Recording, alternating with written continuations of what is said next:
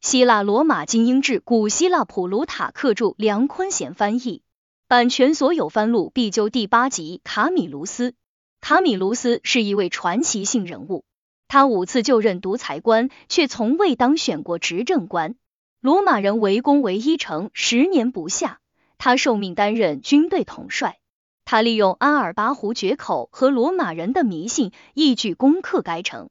维伊城是一座富庶的城市，保民官们希望将罗马人口一分为二，一半人口殖民维伊城。卡米卢斯和元老院担心这样做会造成罗马城的毁灭，挫败了保民官的议案，他因此得罪了平民。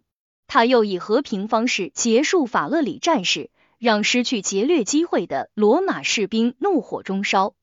他们不顾他正在承受丧子之痛，对他提起刑事指控，他愤而自我流放。高卢人入侵罗马，打败罗马军队，占领了罗马城。云老运困守卡皮托，危如累卵。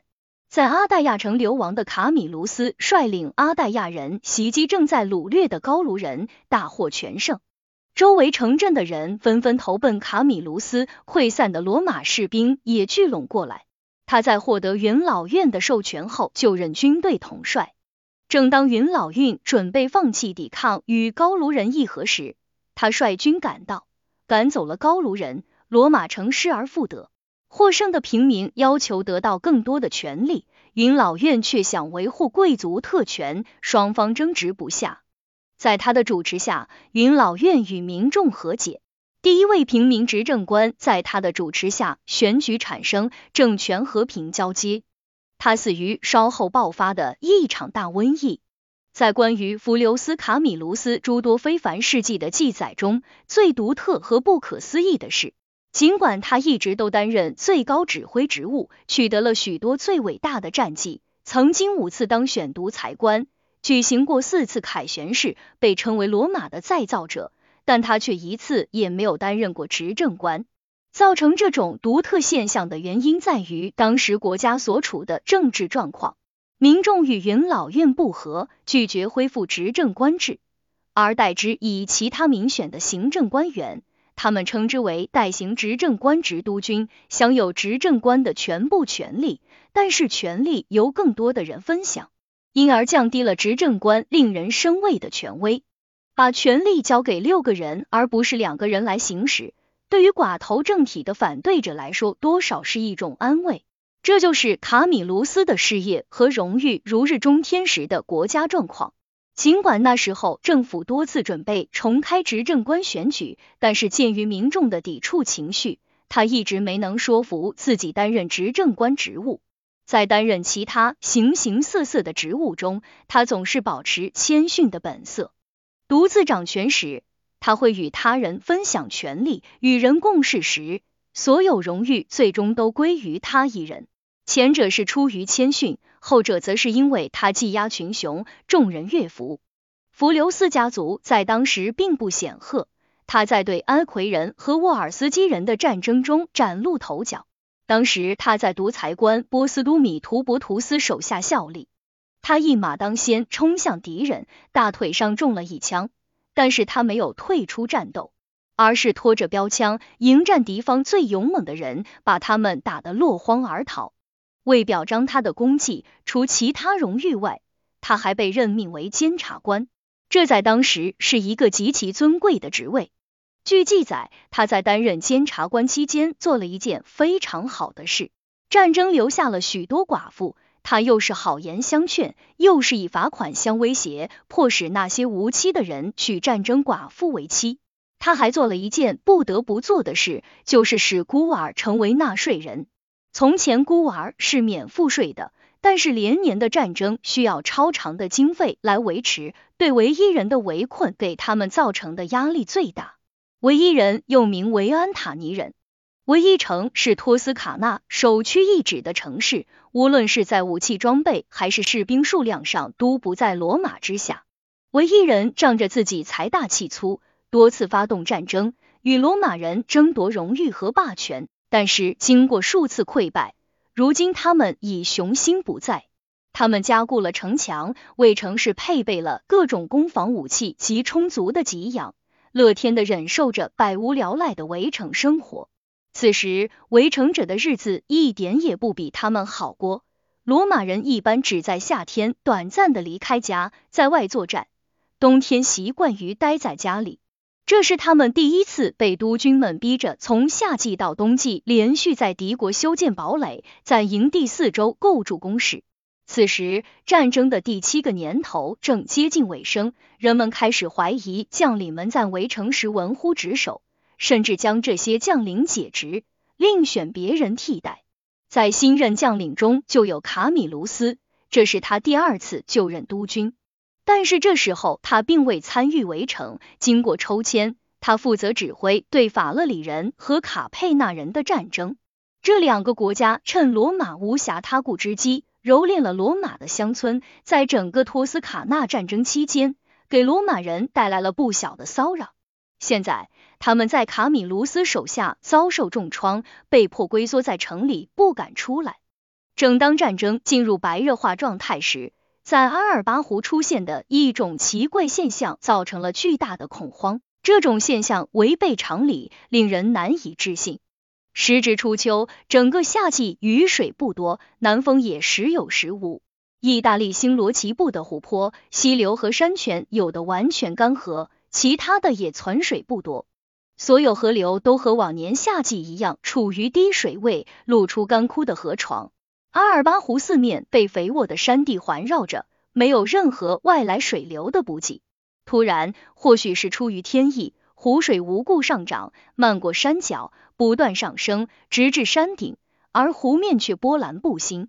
刚开始，这种现象让牧民们啧啧称奇，但是当湖岸因不堪承重而溃决，洪流冲过耕地和种植园，奔腾入海时，不仅罗马人看得目瞪口呆。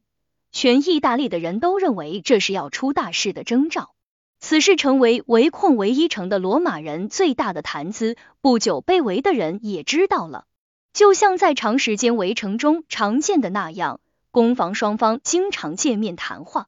碰巧有一个罗马人得到一个唯一人的信任，这个唯一人是个宗教通，精通古代预言。罗马人注意到他听说湖泊的时候欣喜若狂，对围城一事冷嘲热讽，便对他说：“罗马人最近遇到的事情不止这一件，还有更神奇的事，想跟他说说，希望能得到他的指点，以便在灾难发生时，个人可以逢凶化吉。”此人好奇心大起，想听听是什么大秘密。他们边走边谈，不知不觉中离开城门很远。突然，罗马人一把将他抓住。这罗马人本来就比他强壮，又有同伴相助，一路小跑就把他带到营地，交给指挥官。此人一见自己落到这步田地，知道抗拒已无济于事，便将唯一人的秘密神谕和盘托出。原来安尔巴湖决口，河流改道，若要夺得唯一城，就必须重新改变河道，使河水不犯海水。云老院听闻此事，派使团到德尔菲去请教神谕。使者中有利基纽斯科苏斯、瓦勒里波提图斯和费边安布斯图，都是当世名士。他们走海路到德尔菲，求得神谕后返回。神谕中特别有一条指出，他们在拉丁节日中忽略了某些全国性的仪式。关于阿尔巴湖，神谕要求他们如有可能就把湖水封闭在古老的河道，将其与海隔绝；如果做不到，就用沟渠将水引入低洼的土地，使其自己干掉。神谕公布后，祭司们忙于献祭，民众则去改变河道。战争进入第十个年头，云老院取消所有其他将领的指挥权。任命卡米卢斯为独裁官，卡米卢斯提名科尼略斯基皮奥为骑兵将军。他做的第一件事就是向神许愿，如果战争取得胜利，将以神的名义举行大型运动会，并为罗马人称之为圣母马图塔的女神立庙。从祭祀仪式上看，这位女神就像希腊的柳科泰。在仪式中。人们把一个女仆带进神庙的密室，打了她后，又把她赶出去，随后拥抱自己兄弟的孩子，而不是自己的孩子。总之，其祭祀仪式让人想起伊诺抚养酒神的情形，以及她丈夫的妾给她带来的灾难。卡米卢斯起完事后，就向法勒里人的领土进军，在一场大的战役中打败了法勒里人及其同盟者卡佩纳人。他随后转而围攻维伊城，发现正面进攻既困难又危险，便开始挖地道。城墙四周的土比较好挖，可以确保他们在挖地道时不被发觉。计划进展顺利，他向敌人发起佯攻。把敌人定在城墙上，他的人则在地下挖洞，一直掘进到城中的天后庙，那是城里最雄伟神圣的地方。据说托斯卡纳的君主当时正在献祭，当祭司检视动物的内脏时，突然大叫起来，说神将把胜利送给那些能够做完献祭的人。在下面地道里的罗马人一听，立即把地板挖塌，敲打武器，大喊着冲了上来，把敌人吓跑。他们一把抓起牺牲的内脏，送到卡米卢斯那里。不过这故事听起来有点像天方夜谭。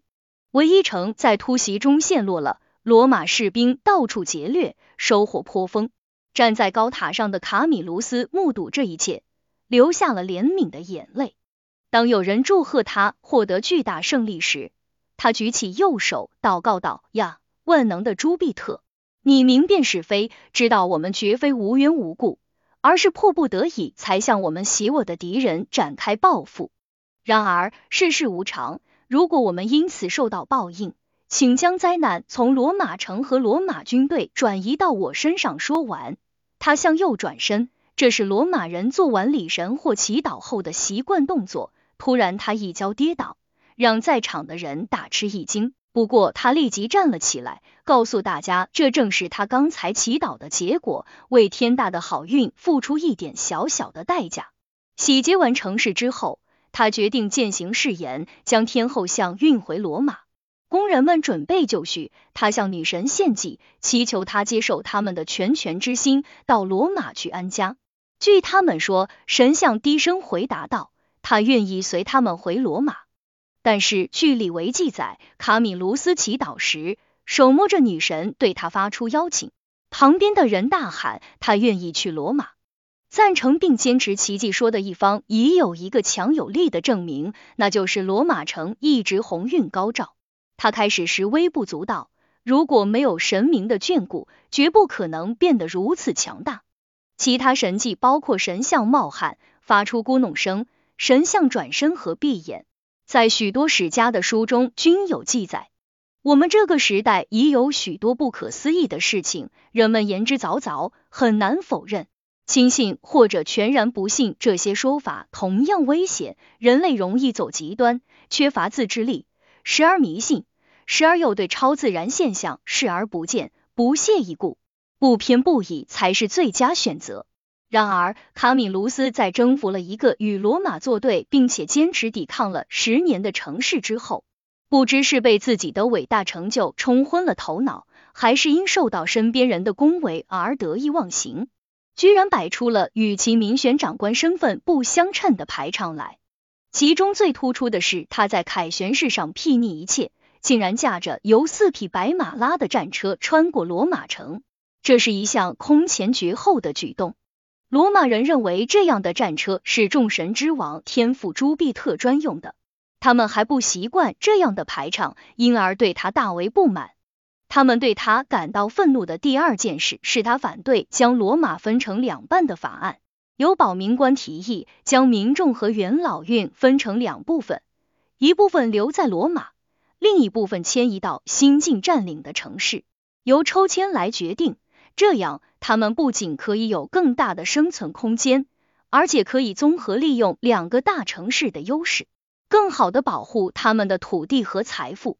众多生计艰难的人们积极拥护这项法案，蜂拥前往大广场，囔囔着要求将法案付诸表决。但是元老院和贵族们认为，保民官们的提案将导致罗马的毁灭而非分治，因而强烈反对。他们向卡米卢斯求援，卡米卢斯担心大家会就此事摊牌，于是设法转移他们的注意力，把此事暂时搁置。他因此变得更加不得人心。但是大家之所以对他表示反感，最大也是最明显的原因是他提议对战利品征收十一税。他们的理由即使不正当，却也貌似合理。当初他在出征唯一前，曾向阿波罗发愿，如果拿下该城，将把战利品的十分之一奉献给神。唯一陷落并被洗劫后，他要么是不想在那时烦扰士兵，要么是事情太多忘了许愿的事，让士兵们把属于神的那一份也给分了。不久，他就卸任了，把此事提交元老院处理。祭司们报告，在检视动物牺牲时，看到了天神愤怒的征兆，必须奉献祭品以息神怒。元老院通过法令，对神明的义务必须履行。但是要让每个人把他当初拿走的云雾交出，重新瓜分，绝非易事。因此，云老院下令，所有人都应该公开起誓，交出他们取得的十分之一的战利品。士兵们都是穷人，在战争中吃了很多苦，现在却要把他们获得并已经花掉的一大笔财富吐出来，这下子可就为难了。卡米卢斯承受着扰攘的攻击，却找不到一个好的借口。不得已承认是自己把这件事给忘了。他们则抱怨说，他发誓奉献敌人财产的十分之一，现在却把账算到自己公民的头上。尽管如此，大家还是把自己的那一份交了出来。云老院命令用这笔财产打造一个大金碗，送给德尔菲。当时罗马缺少黄金，行政官员们正想着到哪里去找金子时。罗马妇女聚集在一起商量，决定捐出与贡品等量的金首饰，总共大约八斤塔兰顿。为了表彰他们的奉献精神，云老院命令从今以后葬礼演说同样适用于男人和女人。在此之前，女人死后从未有人公开致悼词。他们派出一个由三名地位最高的人士组成的代表团。乘坐一艘装备精良、装饰豪华的战舰前往德尔菲。有人说，在海上，无论是狂风巨浪还是风平浪静，都同样危险。就像这一次他们所经历的那样，已经到了毁灭的边缘，却又出乎预料的绝处逢生。在靠近索洛斯岛的地方，风力减弱，利帕拉人误以为他们是海盗而袭击了他们。他们苦苦求情，才没有受到暴力对待。但是战舰被拖进港口，舰上的货物和人员差一点被当作海盗品拍卖。最后，在该国将军提美西特斯的极力劝说下，他们好不容易才被放走。他还派船陪同他们前往德尔菲，协助他们奉献贡品。为此，他在罗马受到了应有的尊敬。正当保民官们又重提分城的动议时，对法勒里人的战争恰在此时爆发，这就给了城邦头面人物们选择行政首长的自由。他们指定卡米卢斯以及另外五人担任督军。当时的局势要求国家选出一位既有权威和声望，又有经验的统帅。选举结果获得批准后，卡米卢斯率领军队进入法勒里人的领土，包围了设防严密、战备物资充足的法勒里城。尽管他知道夺取法勒里城绝非易事，不会一蹴而就，但他还是想让老百姓在国外忙活，不让他们待在家里受着保民官们的蛊惑。对于罗马人来说，这不只是驱除国家病的一剂良方。法勒里人对自己城市的实力相当自信，他们的城池固若金汤，因此对围城毫不在意。除那些防卫城墙的人外，其他人都穿着平常的衣服，在街上到处走动，与和平时期无异。男孩子们去上学，老师领着他们到城墙周围玩耍嬉戏。与希腊人一样，法勒里人常常也是一个老师带许多学生。他们希望孩子从一开始就在相互陪伴下生活和成长。这老师准备把法勒里人的孩子出卖给罗马人，于是就每天把他们带出城去，在城墙下玩耍。刚开始只在离城不远的地方玩，做完运动就带他们回家。后来他带着他们越走越远，渐渐的孩子们已越来越大胆，仿佛周围没有任何危险。最后他把他们集中起来，带到罗马人的前哨，把他们交给罗马人，要求见卡米卢斯。他被带进营帐，在中间站着。他说他是孩子们的老师，但是比起身上的责任，他更想得到卡米卢斯的眷顾，他来是为了把掌握城市命运的人交给他。卡米卢斯听罢，对老师的便捷行为深感震惊。他转身对站在一旁的人说道：“战争确实伴随着不公和暴力，但即便是在战争中，某些法律依然得到所有好人的遵守。虽然我们渴望胜利，但是绝不会靠卑鄙无耻的手段来获取。一个伟大的将军必须依靠自己的品德，而不是别人的邪恶来取得胜利。”说完。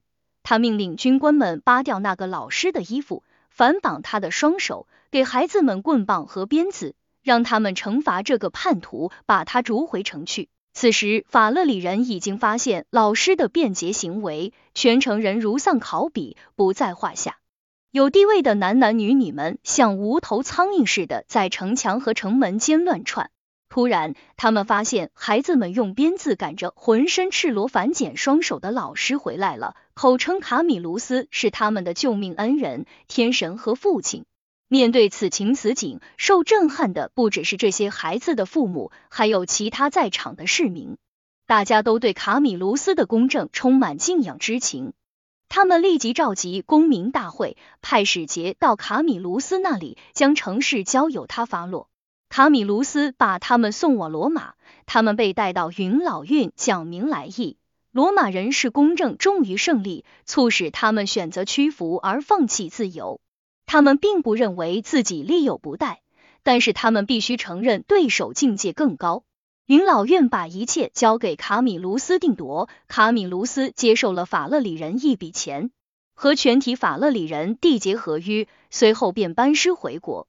士兵们本来是想洗劫这座城市的，现在却两手空空回了罗马。所有人都和国内同胞一起责骂卡米卢斯，说他是人民的仇人，对穷人一毛不拔。不久，保民官们又提议将分成议案付诸表决。卡米卢斯顾不得考虑会不会失去人心，公开表示反对。他大胆抨击提案者，在他的大力劝说下。民众极不情愿的否决了分成法案，却对卡米卢斯恨之入骨。甚至在他遭遇丧子之痛这样的人伦惨剧时，也不能引起他们丝毫的怜悯。他是个性情温和的人，但他儿子的死还是令他伤心欲绝。尽管受到政敌的指控，他却闭门不出，和女眷们一起哀悼自己的儿子。控告他的是卢奇阿普留斯，指控的罪名是非法占有托斯卡纳战利品，说是他拿走了一扇铜门。民众对他愤怒至极，明摆着想抓住任何机会治他的罪，因此他把他的朋友、战友以及共过事的指挥官聚集起来，他们为数众多。他请求他们别让他遭受不白之冤，成为敌人的笑柄。他的朋友们经过协商以后，答复他。对于判决，他们无能为力，但是他们愿意帮他缴纳罚款。他怒不可遏，决定离开罗马，自我流放。他告别了妻子和儿子，悄悄的走到城门边，在那里驻足，转身朝卡皮托伸出双手祈祷道：“如果他没有犯错，而是被恶意放逐的，希望罗马人会很快后悔不迭，让天底下的人都看到他们需要帮助。”请求卡米卢斯回来。诅咒完罗马人后，他就像阿基利斯那样流亡了。他既不出庭，也未做辩护，被缺席判处一万五千阿斯的罚款，相当于一千五百银德拉克马。阿斯是当时的流通货币，十阿斯铜币相当于一德纳里。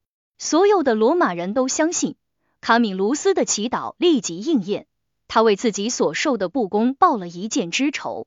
但是这并不是什么愉快的经历，相反却是极其悲惨和苦涩的，轰动了整个世界。不知是命中注定，还是某位神奇出来打抱不平，罗马城受到了惩罚，毁灭、危险和耻辱接踵而至。第一个不祥预兆是监察官茱莉亚之死。罗马人对监察官有着一种宗教般的崇敬，认为这一职务是神圣的。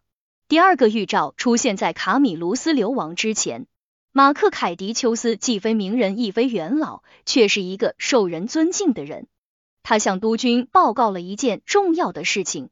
头天夜里，他走在一条名叫新路的街上，听到有人大声叫他，他一回头，什么人也没有，只听见一个非同凡人的声音高叫道：“去，马克凯迪丘斯，明天一早告诉督军，他们很快就会等来高卢人了。”督军们把这当做一个笑话，不以为意。不久，卡米卢斯就流亡了。高卢人属于凯尔特人种，据认为他们因人口膨胀，国家不堪其负，不得不背井离乡寻找新家。他们许多年轻力壮、能打仗的男人，携带着多于此数的家小，一部分越过离峰山，进入北部的海洋地带，占领了欧洲的最远端。其余的定居在比利牛斯山和阿尔卑斯山之间，与塞农人和凯尔特人为邻，生活了很长一段时间。但是在他们品尝到了最初从意大利带过来的酒后，并为这种饮料所陶醉，迷上了它所带来的飘飘欲仙的感觉。于是他们拿起武器，带上家眷。直奔阿尔卑斯去找寻能结这种果实的国度，认为除此以外的地方都是蛮荒之地。据说第一个把酒带到高卢人那里的是一个名叫阿伦斯的托斯卡纳人，他也是高卢人入侵意大利的始作俑者。阿伦斯具有贵族血统，本质不坏，却遭遇如下不幸：他是本国最富有的一个孤儿的监护人，孤儿名叫卢库莫，长得貌似潘安。他从小生活在阿伦斯家，长大后不愿离开，说是喜欢家里的氛围。很长一段时间，他和阿伦斯的妻子偷欢，相互勾搭成奸。他们如胶似漆，纸已经包不住火。这年轻人竟然想公开带着女人出走。丈夫诉诸法律，无奈对方有钱有势，他只得离开自己的国家。听说有个高卢国。就投奔了他们，成了他们入侵意大利的引路人。他们刚一到来，就占领了托斯卡纳人的全部领土。托斯卡纳人自古以来就居住在从阿尔卑斯山到两个海之间，有地名为证。北边的亚德里亚海是以托斯卡纳城市阿德里亚命名的，南部的托斯卡纳海更直接以族名命名。托斯卡纳全境遍布果林，有优良的牧场，河叉纵横，灌溉便利。托斯卡纳有十八座美丽的城市，百业兴隆，物阜民丰，人在其中乐不思蜀。高卢人逐出托斯卡纳人，鸠占鹊巢，但这是很久以前的事了。高卢人围攻托斯卡纳城市克卢西翁，克卢西翁人向罗马人求救，希望他们遣使写信与蛮族人交涉。罗马人派出三位来自地位显赫的费边家族的人作为使节出使高卢。高卢人对罗马这个名字十分尊重，热情的接待了罗马使节，放下正在进行的工程行动，与罗马人交谈。使节问他们克卢西翁人做过什么有损高卢人的事，招致他们的入侵。高卢王布伦努斯哈哈大笑道。克卢西翁人是伤害了我们，他们只能耕种一小块土地，却占领了一大片领土，还不愿意让出一部分给我们这些又是人多又是贫穷的外来人。罗马人呀，以前的阿尔巴人、菲德奈人、阿黛亚人，如今的维伊人、卡佩纳人，以及许许多多的法勒里人和沃尔斯基人都以同样的方式伤害过你们。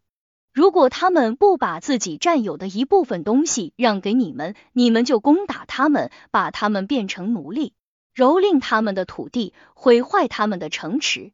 这样做是公正的，并不残忍，而是在遵守最古老的弱肉强食法则。从天界到畜生，莫不如此。强者天生就是要欺负弱者。因此，请别再怜悯被我们围困的克卢西翁人，以免教会我们高卢人对那些被你们压迫的人大发善心。罗马人从布伦努斯的话里感觉到高卢人不会善罢甘休，于是进入克卢西翁城。也许是想试试克卢西翁人的实力，或者是想显示自己的胆量，他们鼓动城里人和他们一起出城袭击高卢人。他们发起进攻，城墙四周战况惨烈。费边家有位名叫昆图安布斯图的人，打马向前，全力冲向一个骑马冲在前面的身材魁梧的高卢人。刚开始由于战斗激烈，他又穿着耀眼的盔甲，因此没有被认出来。但是当他打倒高卢人，正准备夺取战利品时，布伦努斯认出了他。布伦努斯立即请神作证，说罗马人违反了全人类所熟知并共同遵守的神圣法律。身为和谈使者，却公然采取敌对行动。他撤出人马，告别克鲁希汪，率军直奔罗马而去。不过，他不想被人看作是在借题发挥，因此先派人去向罗马要人。军队则不紧不慢的向前开进，云老院开会。在所有反对废编的人中，费基亚勒大祭司态度最为坚决。他们给出宗教的理由，要求将所有的罪责加到那个违法者的头上，为其他人开脱。这些大祭司的职位是由罗马最温和公正的努马潘比略国王设置的，他们是和平的守护者，也是决定战争是否正当的裁决者。但是元老院将此事交给民众决定，祭司们和元老院指控废编。民众却对他们嗤之以鼻，反而选举费边和他的兄弟们做督军。高卢人闻讯大怒，马不停蹄，全速前进。他们人数众多，准备充足，凶狠残忍。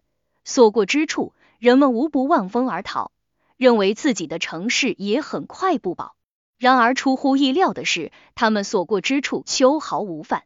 每过一城，则高呼他们要去罗马。罗马人是他们唯一的敌人，其他人都是朋友。正当这些蛮族人日夜兼程而来的时候，督军们也率领罗马人严阵以待。在人数上，他们有不少于四万的步兵，因而并不亚于高卢人。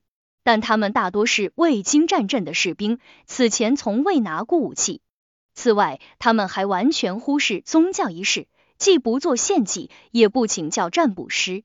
这些都是平常开战前要做的事。指挥官人数众多，也给他们带来混乱。从前在规模更小的战争中，他们常常会选一个人做独裁官。他们知道，在关键时刻，把军事指挥权集中统一到一人之手是多么重要。此外，指挥官们对卡米卢斯所受到的不公正对待记忆犹新。认为作为指挥官而不去讨好士兵是件危险的事。他们在离罗马约十里处的阿利亚河口扎下营寨，该河在不远处与台伯河交汇。高卢人在这里向他们发动进攻，罗马军队毫无秩序和纪律可言，在胡乱抵挡一阵后遭遇惨败。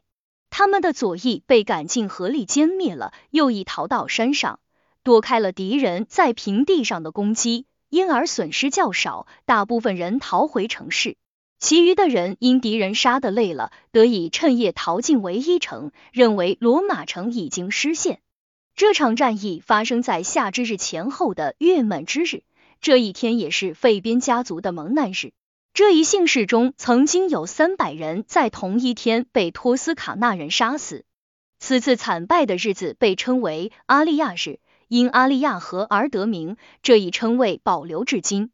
关于不吉日子问题，无论我们是否应该这样称呼他，也无论赫拉克莱托对赫西俄德的批评对不对，说赫西俄德给日子分吉凶，全然不知每一天本质上都是一样的。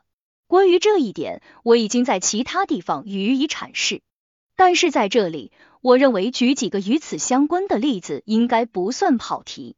在三百年前的这一天，不要提亚历八月五日，即雅典历的一月，博要提亚人赢得了两次重大胜利，一次在柳克特拉，另一次在克雷索，分别战胜了拉塔穆亚人和帖萨利人，保护了希腊的自由。又雅典历三月六日，希腊人大败波斯人于马拉松，三日败波斯人于普拉泰亚和穆卡勒。二十五日，在败之于阿贝拉，大约在雅典历三月月满之日，雅典人在卡布里亚的指挥下取得纳克索斯海战的胜利，还有我在论日子中提到的二十日的萨拉米斯海战的胜利。雅典历十一月是蛮族人的凶月，本月亚历山大在格拉尼科斯大败大流士的军队。二十四日，迦太基人在西西里被提莫利昂击败，好像也是在同月同日。根据阿尔伯罗斯、卡利斯蒂尼、达马斯特和普拉克的记载，特洛伊陷落。相反，雅典历二月，吉伯要提亚历九月，对希腊人来说可不是好月份。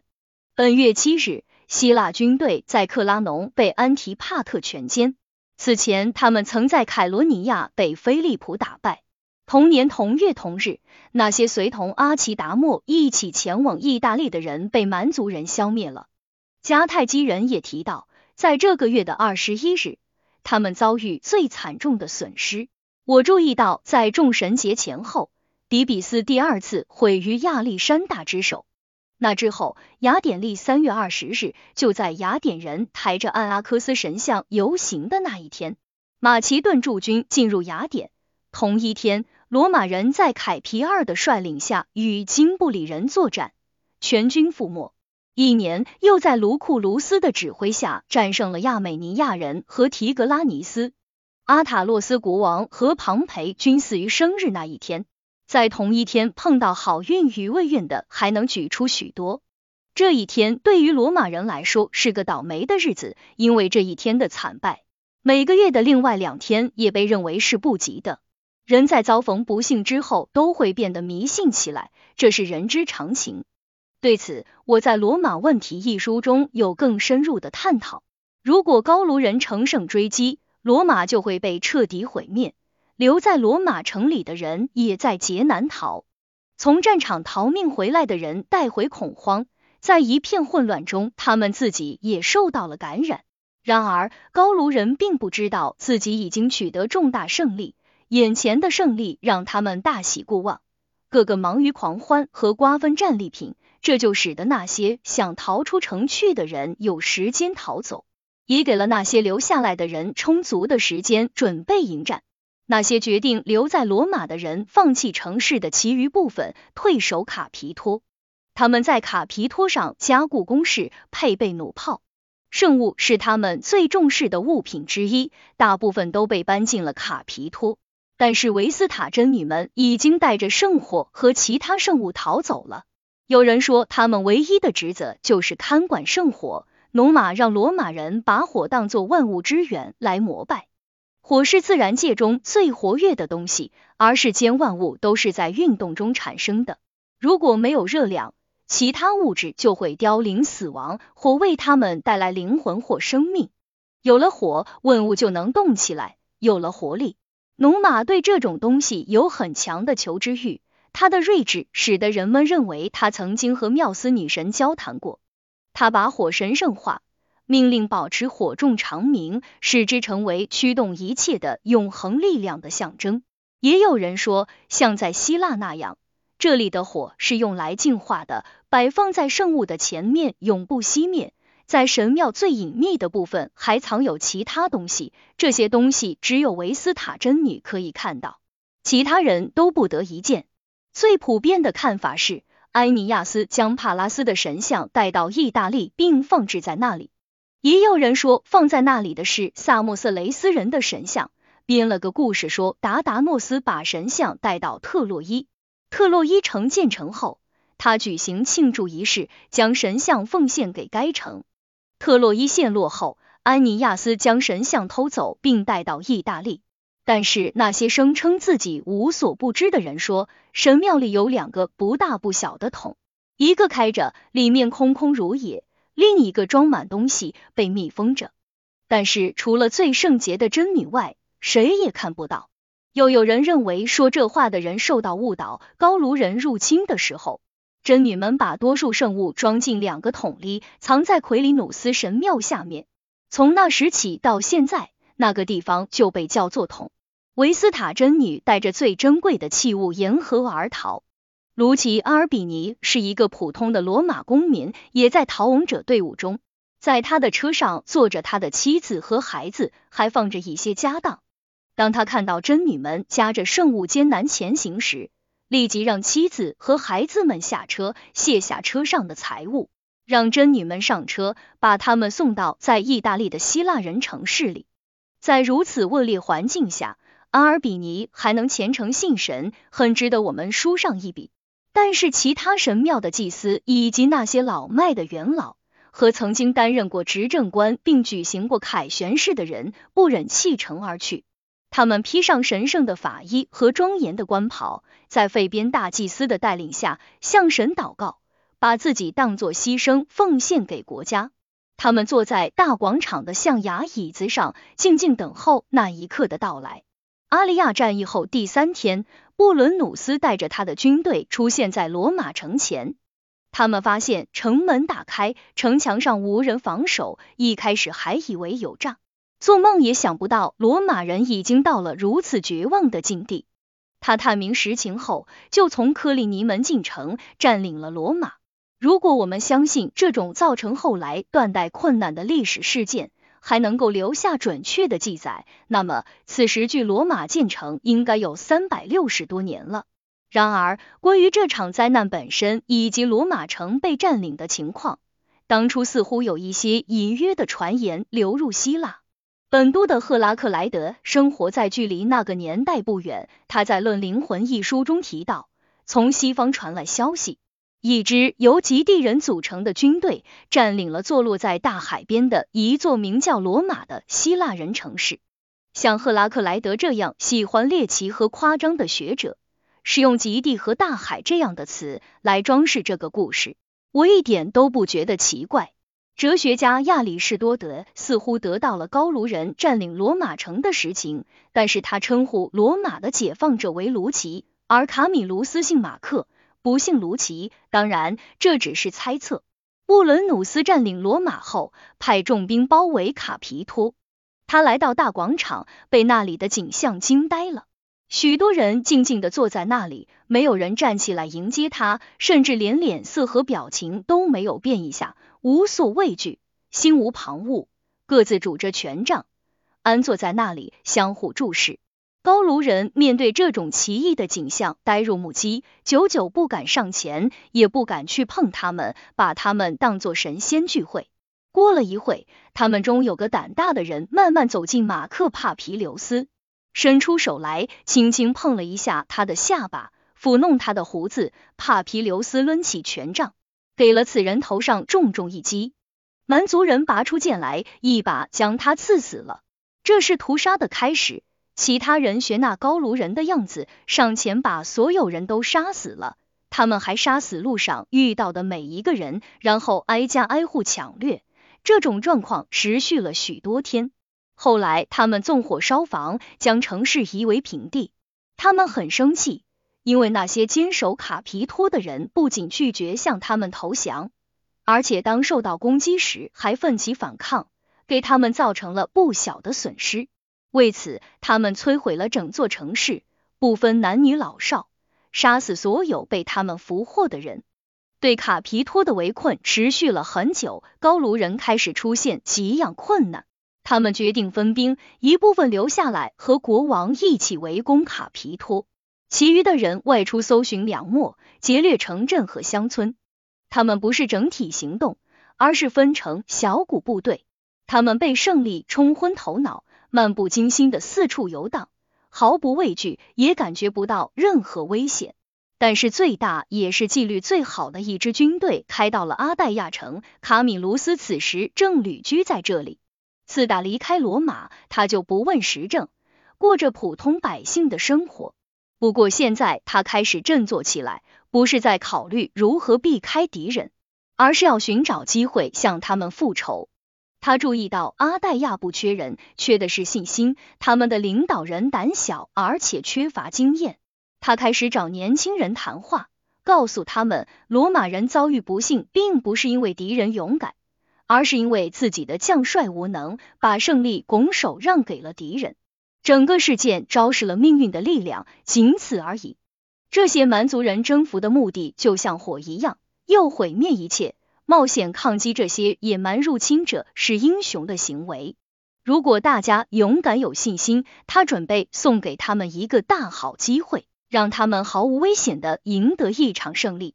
他发现年轻人都赞成他的主意，便去找市政长官和市议会，在得到他们的同意后。召集所有可以打仗的人，把他们布置在城内，不让近在咫尺的敌人发现。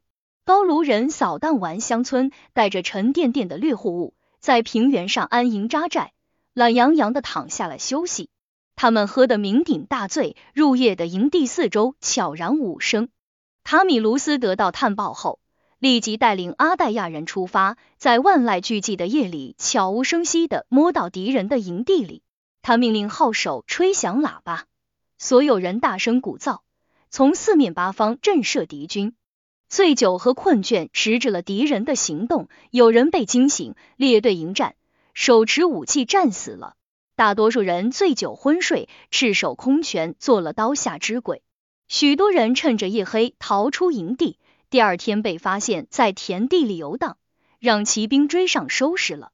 胜利的消息很快传遍相邻的城市，四面八方的年轻人纷纷前来从军。但是最关注此事的还是那些从阿利亚战场逃进唯一城的罗马人，他们哀叹道：“苍天啊，你把如此杰出的统帅从罗马夺走，把荣耀给了阿黛亚人，而那个生养了这位伟人的城邦，如今已灰飞烟灭。我们群龙无首，坐困孤城，无所事事，眼睁睁看着意大利被毁灭。来吧！”让我们派人去阿黛亚人那里要回我们的将军，或者干脆让我们带着武器去找他。我们已经失去国家，一切都被敌人夺走了。他不再是流亡者，我们也不再是罗马公民。他们取得一致意见，派人去找卡米卢斯，请求他领导大家。卡米卢斯回复道，他必须得到卡皮托方面的正式任命才能从命，因为只要他们还活着，就代表国家。他对他们唯命是从，没有他们的批准，他恕难从命。大家对卡米卢斯的高风亮节表示赞赏，却找不到一个能把消息送进卡皮托的人。那里被围的铁桶一般，要进去难似登天。有个名叫庞提科米纽斯的年轻人毛遂自荐，他出身平平，却雄心勃勃。他没有带信件，以防中途被劫，暴露卡米卢斯的意图。他衣衫褴褛，衣服下面藏着软木。他大胆的在白天赶路，到达罗马时天已经黑了。蛮族人守着桥，他过不去。他脱下衣服裹在头上，身体躺在软木上，游过河去，进入罗马城。他根据灯光和声音辨别敌人是否入睡，避开那些敌人还有动静的地方，来到最安静的卡门塔尔门，那里怪石嶙峋。是卡皮托山最陡峭的部分，他扒着岩石的缝隙，艰难的往上爬，来到卫兵面前，在通报了自己的姓名后，被带去见指挥官。元老院立即开会，他向他们报告了卡米卢斯所取得的胜利以及士兵们的决定。他们对这一切还一无所知。他敦促他们任命卡米卢斯为统帅，因为所有在外面的国人都只服从他一人。云老们经过讨论，宣布任命卡米卢斯为独裁官，让庞提原路返回。他和上次一样，避开敌人的耳目，将元老院的决定向城外的罗马人传达。大家欣然接受。卡米卢斯到来后，找到了两万名可以服役的人。有了这些人，再加上带过来的盟军，他准备向敌人发动进攻。但是在罗马，有几个蛮族人碰巧走过庞提在夜里爬上卡皮托的地方，在许多地方发现了庞提攀爬时留下的印记，一些长在岩石上的植物被蹭掉，上面的土滑落下来。他们随即向国王报告此事，国王亲自前来查看。当时他什么也没说，但是到了晚上，他找来了几个身手最敏捷的高卢人。这些人平时住在山里，擅长攀爬。他对他们说：“我们以前不知道怎么找到敌人，但是现在他们自己为我们指出了路径。他们告诉我们，山顶并非高不可攀，我们完全可以爬上去。如果敌人已经告诉我们这个地方可以拿下，我们却认为这个地方坚不可摧而放弃，乃至让我们的事业功败垂成，那将是莫大的耻辱。”一个人能上去，多一点人挨个上也不会太难。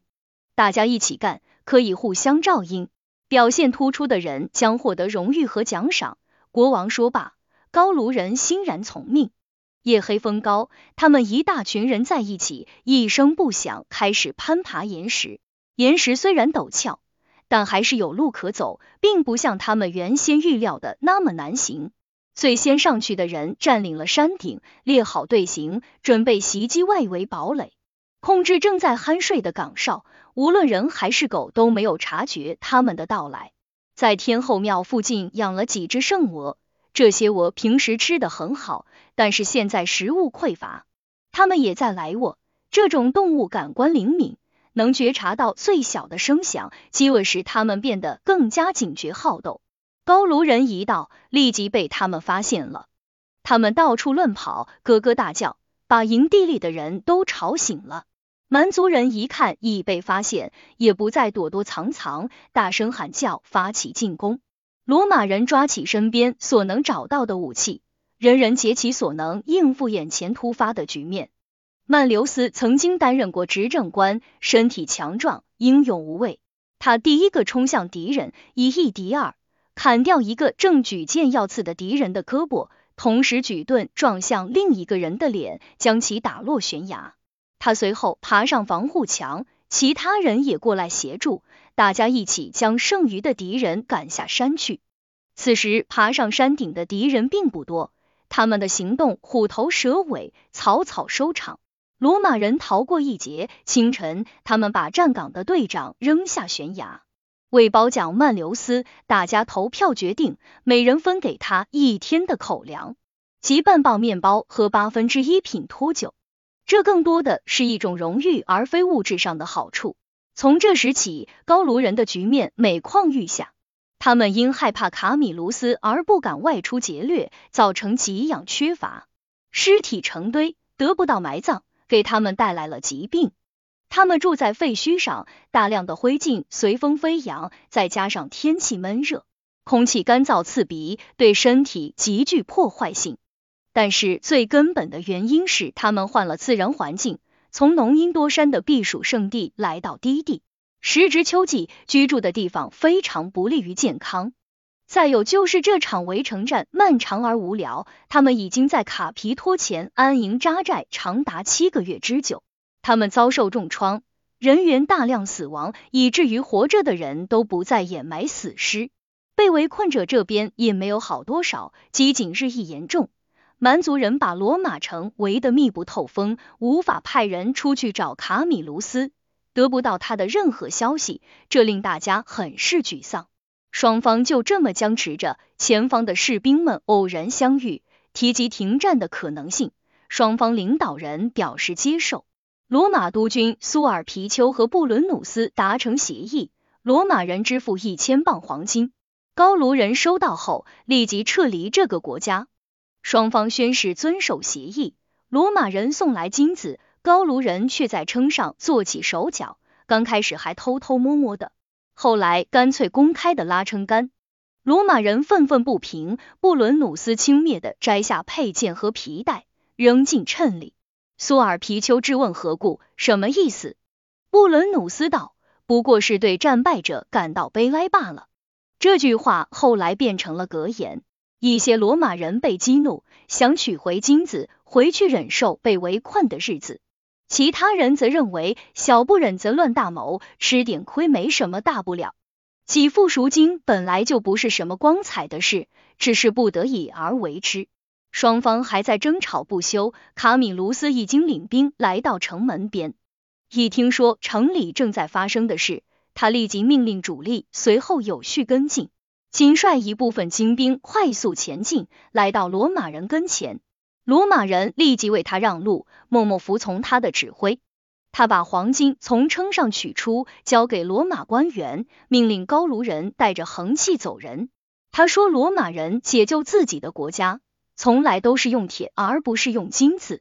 布伦努斯大怒，说罗马人破坏合约，自己受到了不公正对待。卡米卢斯回答道：合约不是合法缔结的，没有约束力，因为他已经被任命为独裁官，是唯一合法的长官。缔约人不具有法定权利。不过现在他已经被依法授予生杀予夺的全权，他们什么都可以提。布伦努斯怒不可遏。双方大吵起来，拔剑相向。由于空间狭窄，无法排兵布阵，现场一片混乱。布伦努斯很快恢复镇定，把他的人撤回营地，损失不大。他们连夜拔营，离开罗马，走了八里地，在通往加比伊的路上扎营。天一亮，卡米卢斯便撵上了。只见他全身披挂，士兵们斗志昂扬，双方展开长时间的激战。高卢人惨败，营地被攻占。那些逃跑的人，有的被追逐者杀死，大部分四处逃窜，被附近村镇的人一一收拾了。罗马就这样莫名其妙的失而复得。蛮族人在七欲望日后不久进城，又在二欲望日被驱逐。罗马控制在蛮族人手中整整七个月。卡米卢斯获得了凯旋式，他挽狂澜于既倒，这是他应得的荣誉。那些逃离罗马的人扶老携幼，陪同他驱车入城；那些被围困在卡皮托差一点未死的人也跑出来见他，大家互相拥抱，喜极而泣，恍若隔世。祭司和神职人员带着法器出现了，在他们逃亡时，这些东西要么被埋在地下，要么被随身带走。如今，他们完好无损的出现在大家面前，此情此景让大家觉得神明重新回到了罗马。卡米卢斯祭祀了神明，在宗教人士的指导下，为城市举行了扶壤仪式，修复了尚存的神庙。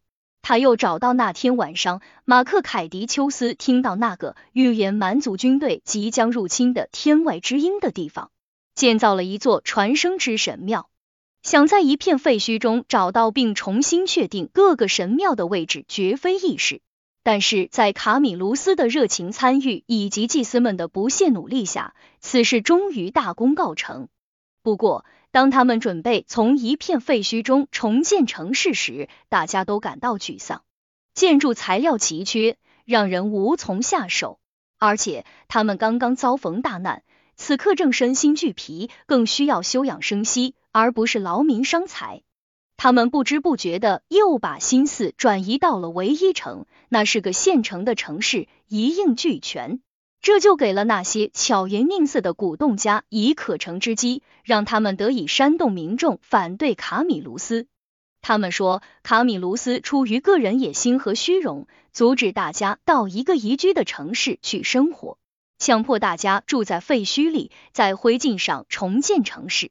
他不仅想做罗马的唯一领导者，而且想取代罗慕路，成为罗马的缔造者。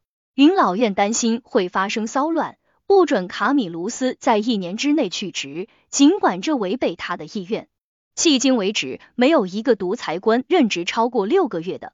与此同时，元老们亲自出面，温言相劝，鼓励和安抚民众，指着神庙和他们的祖坟，唤醒人们对罗慕路。农马和猎王们奉献给神明，并传给他们的神迹和圣地的记忆。他们特别强调，在为卡皮托奠基时，发现了一颗新近被砍下的头颅，表明这里命中注定要成为全意大利的龙头。还有战争结束后由维斯塔真女重新点燃的圣火。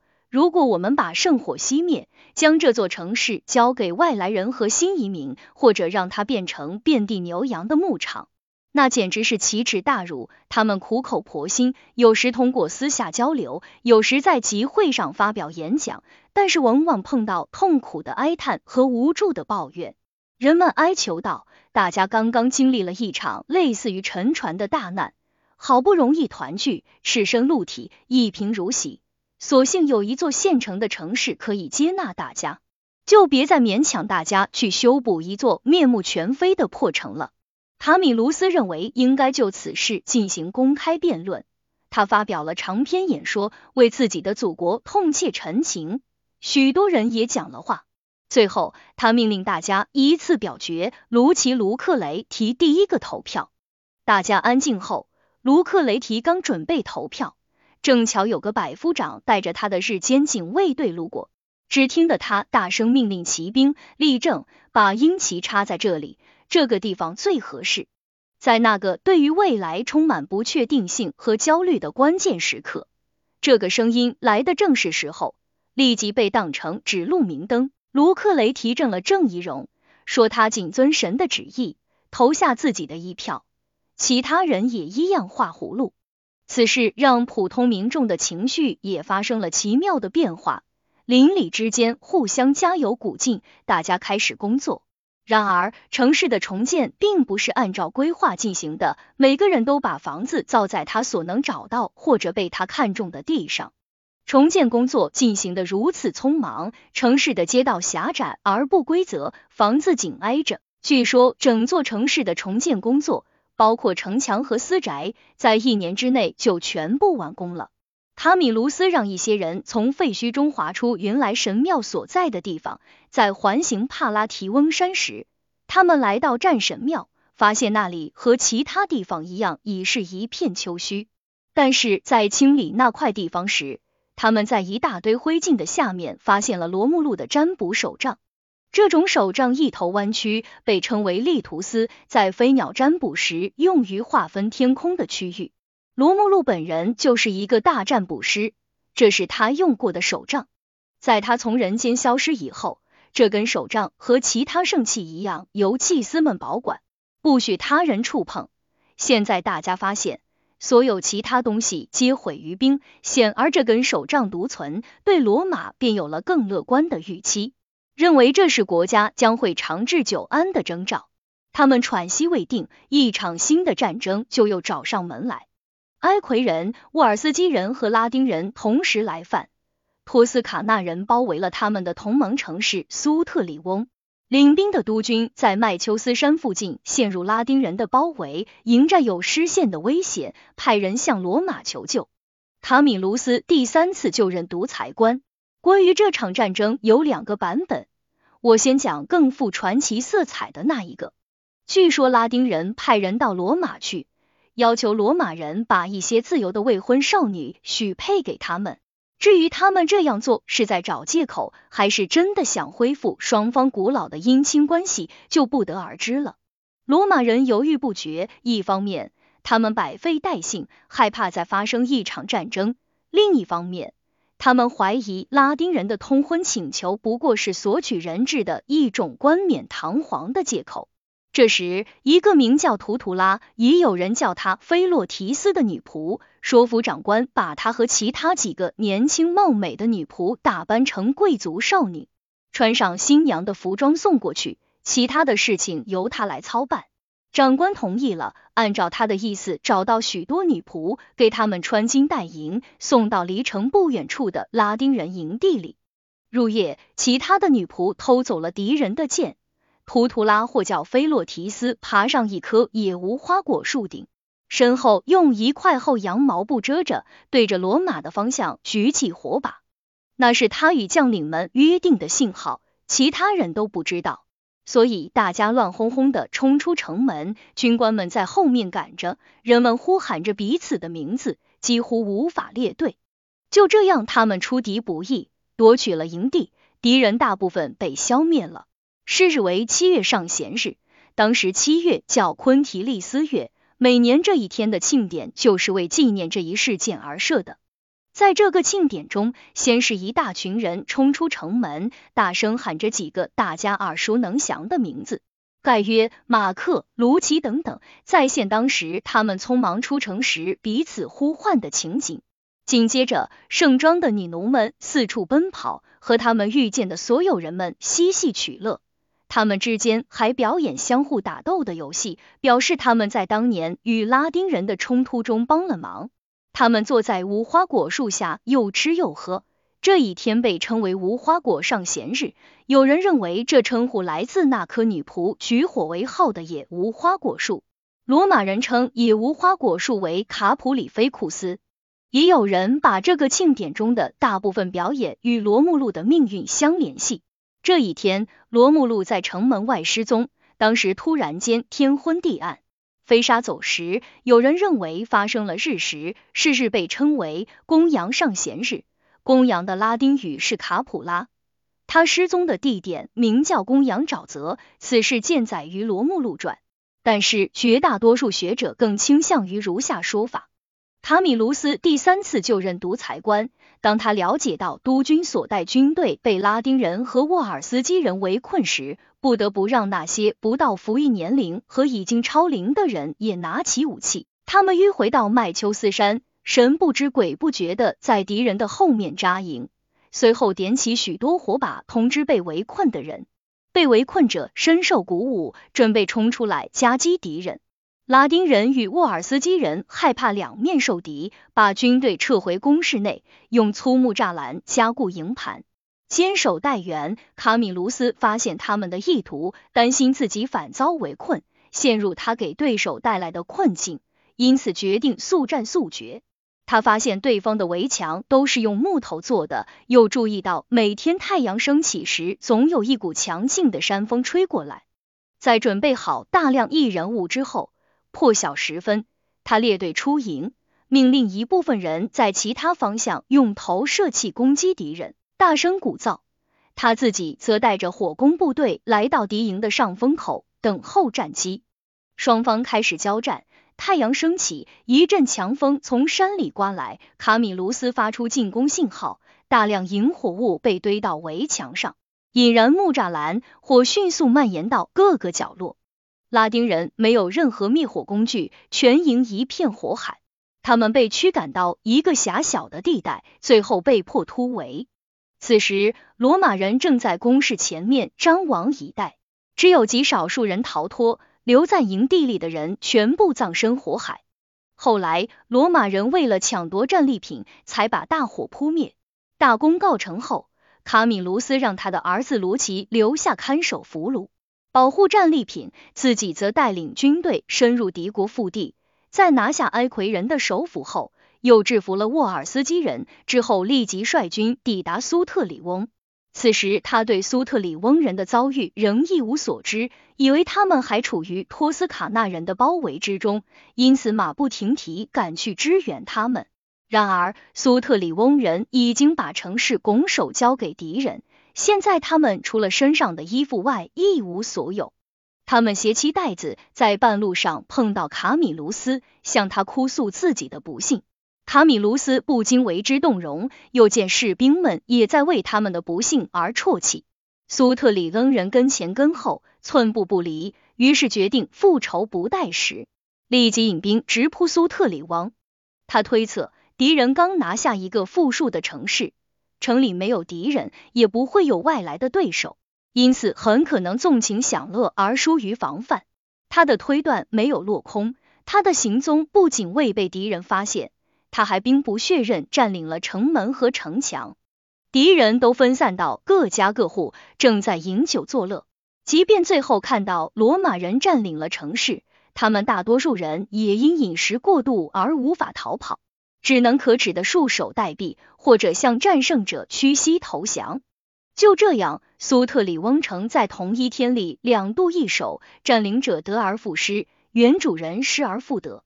卡米卢斯居功至伟。他又一次获得凯旋式，这次给他带来的荣誉和声望绝不亚于前两次。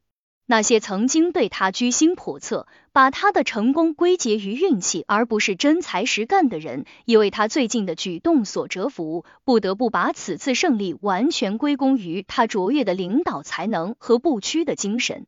在他所有的敌人和嫉妒者中，最有名的当属马科曼留斯。他就是在高卢人夜袭卡皮托时将他们逐回，并因此获得卡皮托利努斯称号的那一位。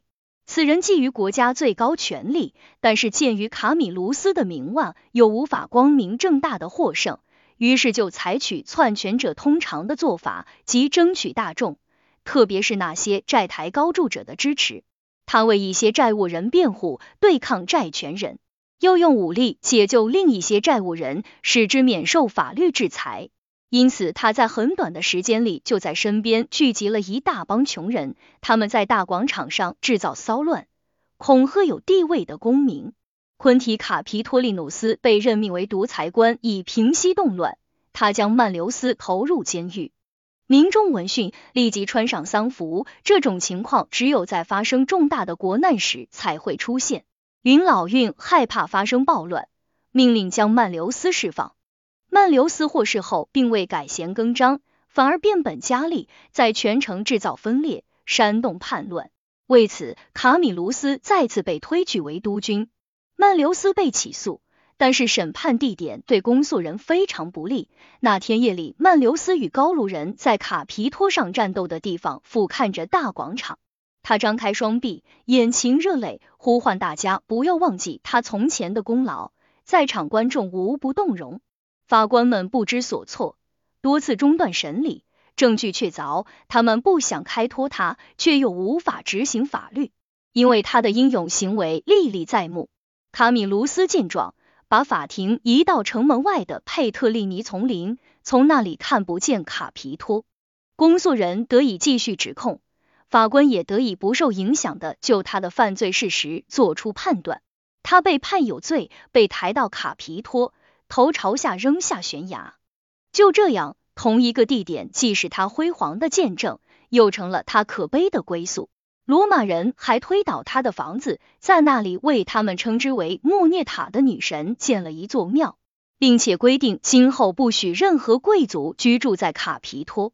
卡米卢斯第六次当选督军，他希望退出政坛，一来年事已高。二来也是对无常命运和盛极必衰的担心，但是最堂而皇之的理由是他的身体虚弱，当时他正好在生病。然而民众不理会他的借口，说他们不需要他鞍前马后效力，只需要他出谋划策和指挥，逼着他就任统帅职务，和另一位督军一起领兵出战。普莱尼斯特人和沃尔斯基人的大军正在蹂躏罗马盟邦的领土。他引兵出城，在靠近敌人的地方扎营休息。他想把战斗往后推，以便在交战时他的身体能够复原。但是他的同僚卢奇弗留斯立功心切，不听劝阻，迫不及待想投入战斗，于是把下级军官的激情给鼓动了起来。面对这种情况，卡米卢斯担心被人认为是出于嫉妒而剥夺年轻人建功立业的机会。被迫违心同意他的同僚带兵出战，自己则以身体虚弱为由和少数人留守营房。卢奇鲁莽出战，结果被打败。卡米卢斯看到罗马人放弃阵地逃跑，再也无法控制自己，他从床上一跃而下，带着身边的人在营门口迎接败兵，穿过逃跑的人群，迎击追逐的敌人。那些已经逃入营房的人见状。立即转身跟随他，外面逃回的人也掉过头来，聚集到他的周围，相互勉励，不要丢弃自己的统帅。敌人被挡住了。翌日，卡米卢斯领兵出战，打垮了敌人的主力，追往主北，杀入敌营，占领他们的营房，杀死了绝大部分敌军。之后，他听说萨特里昆被托斯卡纳人占领，里面的罗马居民被屠杀殆尽。于是把重装的主力军队遣送回罗马，亲自率领最精锐的轻装士兵突袭托斯卡纳占领军，打败了他们，杀死一部分，将其余部分逐出城去，带着大量的战利品凯旋而归。罗马人没有因为一个优秀统帅年老体衰而对他失去信心，尽管他生病且渴望退休。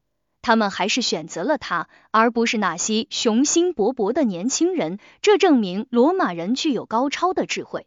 因此，当图斯固伦反叛的消息传来，罗马人命卡米卢斯从五督军中挑选一人和他一起率军平叛。每个人都跃跃欲试，但是出乎众人的预料，他挑选了卢奇弗留斯，正是那个不久前违背卡米卢斯的判断。鲁莽出兵，并差点吃了一场大败仗的人，卡米卢斯这样做似乎是想给他一次弥补过错、洗刷耻辱的机会。图斯固伦人听说卡米卢斯领兵来剿，很聪明的取消了他们的反叛计划。他们的地里像和平年代那样，满是农人和牧人。他们大开城门，学校里书声朗朗，匠人们在作坊里劳作。上层市民穿着常服出入于公共场所，官员们忙里忙外为罗马人提供食宿，一切如常，似乎什么事都没有发生。这一切并没有瞒过卡米卢斯的慧眼，但是他们的悔过却勾起了他的同情心。他命令他们前往平息元老院的怒气，他本人做他们的调停人，他们的城市得以免除处罚，并获得罗马公民权。这些就是他在第六个督军任内所做的最突出的事情。此后，利基纽斯斯多洛挑起民众与元老院的不和，民众要求两个执政官中必须有一个出自平民。不能全部由贵族包揽，保民官顺利产生，但执政官的选举因为民众的阻挠而流产，最高行政长官的缺位又导致混乱的进一步扩大。为此，云老院第四次任命卡米卢斯为独裁官，这既严重违背人民的意愿，也不符合他本人的愿望。他无意和平民发生冲突，他一生中的大多数时间是和他们一起在战场上度过的。而他和贵族们在一起玩弄政治的时间要短得多。如今贵族们把他推到前面，仅仅是出于嫉妒，成则民众被压服，不成则自己身败名裂。不过他尽己所能对时局做出补救。他得知保民官准备在某一天通过法律，于是发布军事总动员令，命令民众离开大广场，进入战神广场，违命者重罚。保民官们针锋相对，宣称如果他坚持阻挠民众投票通过法律，他们将对他处以五万银德拉克马的罚金。不知是因为他觉得自己年事已高，功德圆满，如果再次被判刑流放会很不体面，还是因为他发现民众来势汹汹，势不可挡，于是他称病回家，最后辞去独裁官之职。云老院任命了另一位独裁官。此人选择此次骚乱的领袖斯多洛为骑兵将军，让他得以通过新法。这是一个令贵族们深恶痛绝的法律。他规定任何人都不得拥有超过五百亩的土地。斯多洛因这场胜利而声名鹊起，但不久后即自食其果，因财产超标而受到自己所立之法的惩罚。执政官选战正在如火如荼进行，这一职务是纷争的焦点和来源，也是始终贯穿元老院与民众之间分歧的话题。突然有情报说，又有大批高卢人从亚德里亚海出发，正向罗马袭来。紧接着烽火四起，高卢人铁蹄到处一片丘墟，那些无法逃到罗马的人只得四散藏匿于山中。战争的恐怖平息了骚乱。贵族与平民、云老运与民众一起，一致推举卡米卢斯第五次就任独裁官。尽管他已经年纪八旬，但是国家有难，他没有再像以前那样称病或自谦，而是即刻就任，招募士兵。他了解到蛮族人的主要威力在于他们的剑，他们运用蛮力，照着敌人的头部和肩膀乱砍。因此，他为大多数战士配备了全铁的头盔，为表曝光。这样，敌人砍来的剑要么滑向一边，要么确认云来的木质盾牌不能承受重击。因此，他又给盾牌包上铜边。此外，他还训练士兵在近战中使用长标枪，在敌人举剑要砍之时刺向敌身。高卢人逼近阿尼奥河，身后是装满战利品的营寨。卡米卢斯率兵迎敌，在一个缓坡上扎营。山中有许多低洼处，卡米卢斯把他的绝大部分兵力隐藏其中，让暴露在外的士兵给敌人造成害怕受到攻击而躲在高处的错觉。为了让敌人深信不疑，他甚至躲在坚固的工事内不动，让他们抢劫到他的壕沟边。最后，他发现那部分敌人分散在乡间掳掠。留在营中的敌人无所事事，日夜饮酒作乐。于是他在夜间集合轻装部队，命他们前去袭扰敌人，并在敌人开出营房时阻止他们列队。清晨，他率主力部队在低地列成战斗队形，出乎蛮族人的意料。这不是一些弱小胆怯的散兵游勇，而是一支人数众多、士气高昂的军队。首先让高卢人胆寒的是。敌人竟然会主动发起进攻。其次，轻装军队在高卢人进行正常的排兵布阵之前，就向他们发动袭击，完全打乱了他们的部署，使得他们被迫漫无章法的作战。最后，当卡米卢斯摆出他的重装军团时，蛮族人拔剑上前就砍，但是罗马人手持长矛迎战，他们的钢制盔甲承受着敌人的砍杀。敌人的剑是用劣质的软金属打制，碰到盔甲就弯曲并卷刃了。敌人的盾牌被标枪一次次地刺中，标枪挂在盾牌上，盾牌变得越来越重。他们不得不扔掉自己的武器，想拔出盾牌上的标枪，用来与罗马人作战。罗马人一见他们毫无防备，立即拔出短剑冲了上去。顿时，在阵地的最前沿，一场大屠杀开始了。其余的敌人在平原上四散奔逃。塔米卢斯事先已经占领了山上和高处，高卢人因为过于自信，没有分兵把守自己的营盘。